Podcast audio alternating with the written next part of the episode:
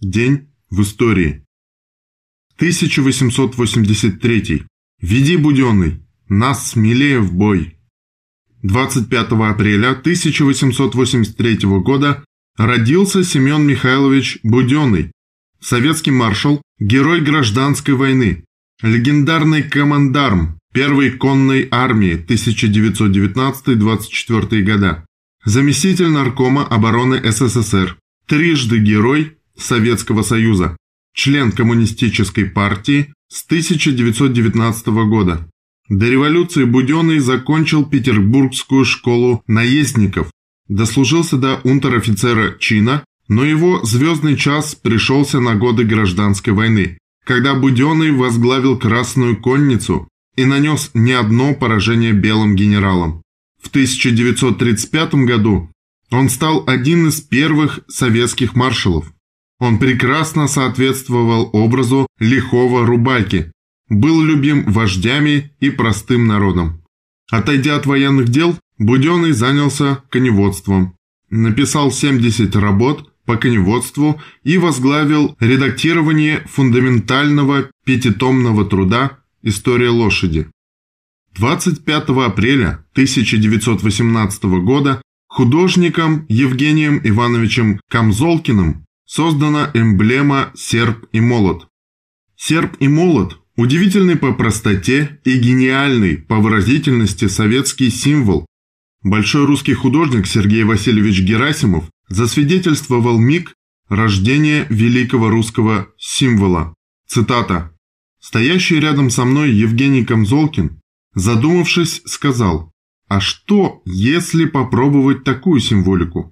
При этом он стал ходить по холсту. Вот так изобразить серп. Это будет крестьянство. А внутри молот. Это будет рабочий класс. Символ смычки рабочих и крестьян был в тот же день послан из Замоскворечья в Моссовет, и все другие эскизы были отвергнуты. Молот с наковальней, плуг с мечом, коса с гаечным ключом. Конец цитаты.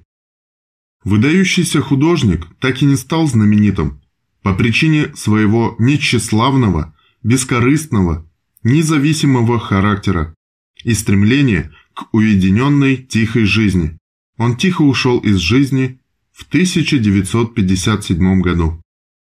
В этот же день 1932 года на базе партизанских отрядов корейских коммунистов образована антияпонская народная партизанская армия, являющаяся предшественницей Корейской народной армии. День Корейской народной армии в КНДР. 25 апреля 1942 года Государственный комитет обороны принял постановление о прокладке трубопровода по дну Ладожского озера. 21 мая 1942 года начата прокладка магистрального трубопровода по дну Ладожского озера для доставки горючего в осажденный Ленинград. 18 июня 1942 года в осажденный Ленинград по нему поступило первое горючее. Трубопровод протяженностью 29 километров, из них подводная часть 21 километр, и диаметром чуть больше метра проложили на глубине до 35 метров. На восточном берегу Ладоги установили две насосные станции, на западном – резервуарный парк и наливную отсадку. Производительность бензопровода, по разным оценкам, составила от 400 до 600 тонн горючего в сутки. За общее время эксплуатации с июля 1942 по март 1943 года в осажденный Ленинград через Ладогу поступило около 50 тысяч тонн бензина. После снятия блокады труба была заморожена. Об артерии жизни немцы так и не узнали. 25 апреля 1945 года советские войска завершили окружение Берлина.